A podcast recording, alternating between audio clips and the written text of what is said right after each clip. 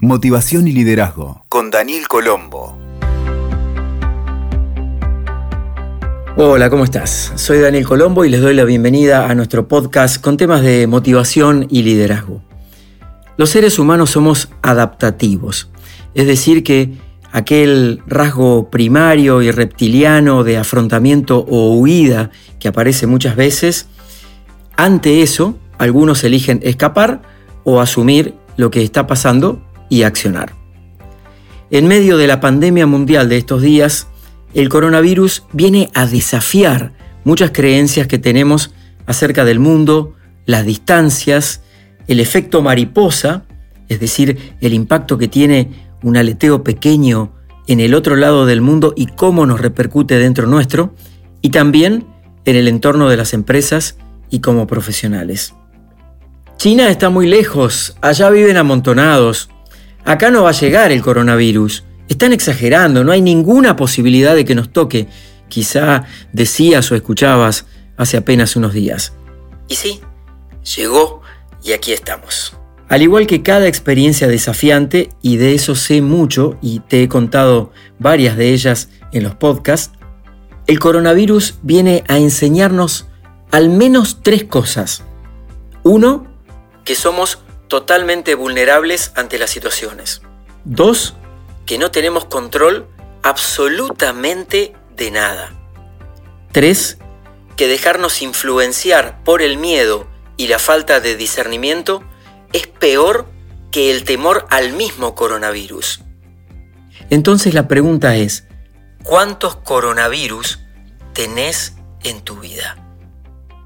El coronavirus es una realidad y también una construcción que cada uno de nosotros hacemos en el teatro de la mente. La influencia del miedo colectivo es uno de los más eficaces mecanismos de control social, como afirman los sociólogos y filósofos de todos los tiempos. Y no estoy negando ni estoy minimizando la contundencia y seriedad del coronavirus, solo estoy invitando a que lo observemos desde otra perspectiva. Por ejemplo, ¿qué tengo miedo de aprender? ¿Necesito aislarme de situaciones y relaciones que ya no me funcionan? ¿Tiene que venir un virus fuerte para darme cuenta de lo efímero que es el paso por el mundo? ¿Es acaso un episodio pandémico lo que necesitamos como humanidad para empezar a cambiar todo lo que extermina nuestro planeta? ¿Estoy preparado preparada para convivir 45 días, 24 horas, los 7 días a la semana con mi familia, con mi pareja, con mis amigos o en soledad conmigo? Y cada uno podría seguir preguntándose y reflexionando si de verdad te interesa mejorar como persona y en general mejorar la existencia humana, nuestro pasar por este planeta. Ahora, justo es reconocer que así como hay un impacto negativo de esta pandemia, también llegan noticias alentadoras, esas que suelen ocupar un espacio mucho menor en los medios y en nuestras conversaciones. Sin negar el impacto y la virulencia que tiene el coronavirus, por ejemplo, la BBC de Londres y otros medios han sintetizado en muchas coberturas las buenas noticias al respecto. Por ejemplo, se sabe quién es el coronavirus, cómo se transmite, a quiénes afecta mayoritariamente, cómo detectarlo. Se está avanzando en varios prototipos de vacunas aceleradamente y uniéndose varios países, cosa inédita hasta ahora en el mundo de los laboratorios medicinales y científicos desarrolladores de este tipo de soluciones. También sabemos que en China la situación está mejorando, que el 80% de los casos son leves, que el virus es lábil, es decir, que se inactiva fácilmente y que ya hay más de 200 artículos científicos de referencia. Entonces quiero traerte hoy en este podcast algunos consejos para sobrevivir a la cuarentena, tanto en el plano personal como en el plano del trabajo, porque nos afecta en todas las dimensiones del ser. Como sabemos, y te he hablado muchas veces aquí en los podcasts, estamos en un mundo VICA, volátil, incierto, cambiante, ambiguo, un tema que me apasiona y del que Vas a seguir encontrando mucho material que he escrito en mi web, que es danielcolombo.com, y también aquí, en los podcasts o en mi canal de YouTube. Entonces, ¿cómo salir fortalecidos? Y la respuesta es con resiliencia individual y colectiva. A la catástrofe económica y financiera que conlleva la cancelación de miles de vuelos, de eventos de congregación masiva, bloqueos de fronteras y periodos de observación médica preventiva, estos cinco aspectos que te quiero compartir a continuación nos pueden ayudar a ser resilientes en esta situación que nos implica a todos y que tiene nombre y apellido y hasta a veces muchos le echan la culpa, el coronavirus. Primero, se impone por fin el home office, trabajar desde casa. Hasta la organización más pequeña manda a sus empleados a la casa a trabajar como se pueda. Es una realidad que el trabajo a distancia nos va a acompañar durante algún tiempo hasta que el coronavirus emprenda su lenta retirada. Los baldes de agua han aparecido cuando el incendio ya está dentro de casa. Por ejemplo, observemos que en las empresas tiene mucha similitud con las políticas de Estado, donde en casi todos los países el coronavirus reveló también la falta de protocolos realmente contundentes, las autoridades que minimizan los hechos y muchas veces hacen discursos huecos y faltos de sensatez profesional. Entonces, desde la perspectiva laboral, podemos agregar que quizá por primera vez las empresas y organizaciones anticuadas están tomando en serio las nuevas formas del trabajo.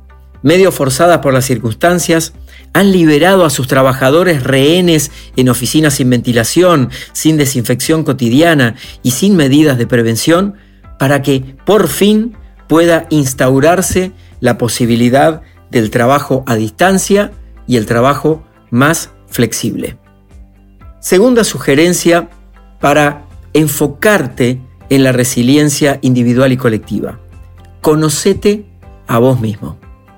Todo lo que vivimos es un espejo de lo que necesitamos aprender. El coronavirus nos enseña con su potencia y capacidad de exterminio que si seguimos mirando para otro lado de nosotros mismos, de nuestro entorno, de la ecología y sustentabilidad en el planeta, y de los afectos, compañeros y las personas que nos dan la oportunidad de trabajar, el mundo se va acabando poco a poco. Este es un momento refundacional de la humanidad. Y como cada situación límite que pensábamos que era una película de ficción, es una realidad. Está aquí, está entre nosotros. Y acaban unas ideas. Por ejemplo, en esto del conócete a ti mismo, ¿no? Practica lo que tanto posteás con memes de motivación en tus redes sociales. Este es el momento de llevarlo a la acción. También este es un buen momento para practicar lo que llamo ecología verbal, que incluye el silencio y la gestión de los pensamientos en el nivel subconsciente. Al no poder chusmear con los demás, mantenete más enfocado y aprendiendo mucho de tu proceso interno. Y estar en cuarentena, sea como sea que te toque, posiblemente implique una nueva dinámica en tu día. Y sugiero que aproveches para integrar hábitos saludables caseros, como por ejemplo conversar, apagar el celular, cerrar los ojos y respirar 10 minutos sin prisa y con música suave, meditar o mindfulness como le quieras llamar, volver a la afectividad que teníamos abandonada y ver cómo me siento cuando por ejemplo me puede tocar trabajar a distancia sin el chisme, sin el café al pasar para perder el tiempo, sin la necesidad de aparentar y sin comunicaciones violentas. Es decir, siendo una persona auténtica. ¿Cómo te llevas con eso? Tercer punto para la resiliencia individual y colectiva es que podemos tomar esta experiencia que estamos atravesando a nivel global para mejorar nuestra productividad. Por ejemplo, el ambiente en la oficina tiene una cultura creada por la empresa a la que perteneces o por vos mismo cuando trabajas por tu cuenta. La cuarentena puede enseñarte a organizarte mejor, a cuidarte y a cuidar de los demás, a ordenar todos los asuntos de trabajo, a responder rápidamente los mails y ser respetuoso con todos los que te aguantan todos los días, a desear buenas intenciones para vos y para los otros, a ser más paciente con los demás, que ahora estarán remotos y ya no tendrás la opción de estar cuerpo a cuerpo por un tiempo para, entre comillas, contagiar tu buena o mala energía. Vamos a ver la parte positiva del asunto. Te sugiero que aproveches para rediseñar tus sistemas de organización del trabajo y para prepararte para lo que quizá no tenga una vuelta atrás. Entonces, si vos querías días libres trabajando desde tu casa o mayor flexibilidad laboral y bla, bla, bla, bla, bla, es posible que a partir de ahora el genio de la lámpara te diga concedido. Y vamos a ver qué haces con eso, al asumir completamente tu responsabilidad personal y profesional. Otra clave importante en este proceso de la cuarentena es que no disminuyas tu rendimiento.